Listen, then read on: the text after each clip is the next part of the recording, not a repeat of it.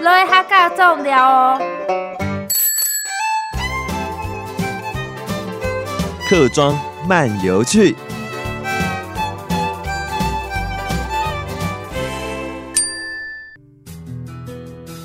我们再讲三湾，三湾乡呢，到底有什么地方值得走走看看呢？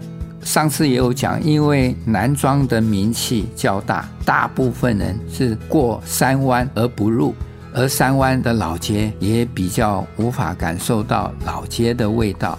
那老街的五股宫广场呢，它早期是义场的旧址，这就是这个地方呢，它结合了。学校、派出所、庙宇、义场是当时的政治、教育、宗教信仰的中心。可是，在一九三五年关刀山大地震，它也叫台中大地震、清水大地震，三湾老屋几乎是全毁的，所以你不会看到老房子。就算你在峨眉，也是几乎是全毁，所以你不会有感觉到那个古早味。啊，三湾乡除了西边的这个冲积平原呢，啊，大部分都是丘陵地，因为有水圳的地方，有皮塘的地方，才有办法灌溉，也才能够种稻子。所以民国四十年呢，他们就盖了一个西河水库，而且那个是苗栗第一个水库。但是四十五年的时候，它就停用，是因为大埔水库新建完成。所以这个西河水库停止运作，而且在七十四年它就拆掉。那除了这个呢，它还有一个建潭水库、永和山水库的新建，它也是提供给头份啊、竹南啊、苗栗的用水。我记得我在民国七十六年，那时候我因为在交大服务，所以那时候我陪交通大学学生的服务团，暑假呢到了三湾国小永和分校。为这些偏远的学生做课业的辅导，晚上我们带着睡袋，就是住在学校里的教室里面。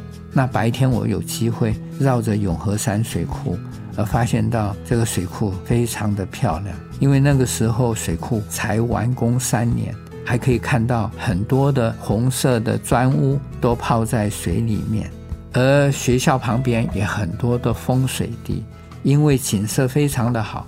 很多人就在这里盖了坟墓。那我为了写这个三湾，所以我又特地在上个月跑去看一看永和国小。那已经变成了荒烟蔓草，早就废校了。而许多的风水地也是杂草丛生。也许经历了年代，后人也渐渐没来了，所以这个风水宝地很多地方也是荒烟蔓草。而旁边的三元宫，因为有人在照顾，所以看起来干净。在永和村呢，我也发现到他在石马店居呢，有一家专做苦茶油的工坊，相当有规模。而且他把苦茶油分类包装，依客人的需要调配。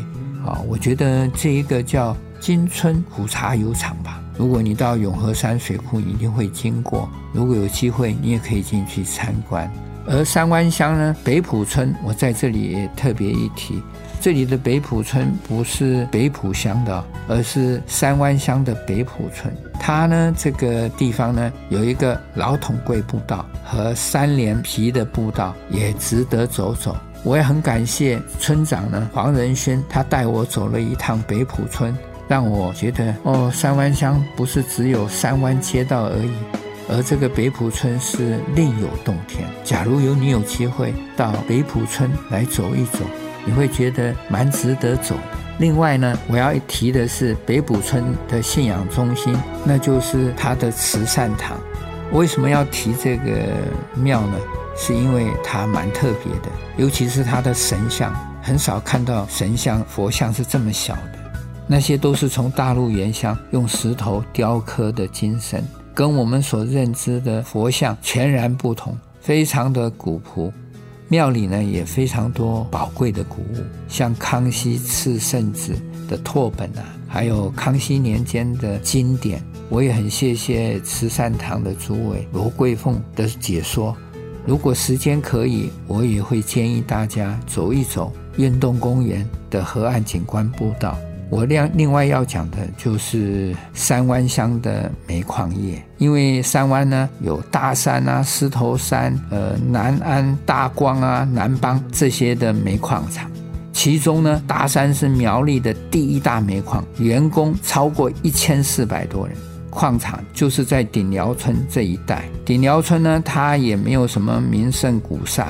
可是，在民国九十三年呢，南安煤矿的第二代陈贵文，他就打造了矿坑的休闲园区，取名为八八坑道，让人呢、重新体验坑道，了解煤矿的产业。因为走这一趟八八坑道呢，了解到矿工在矿场上的生活，而且这一个产业呢，具有教育的功能，也是全台湾独一无二的。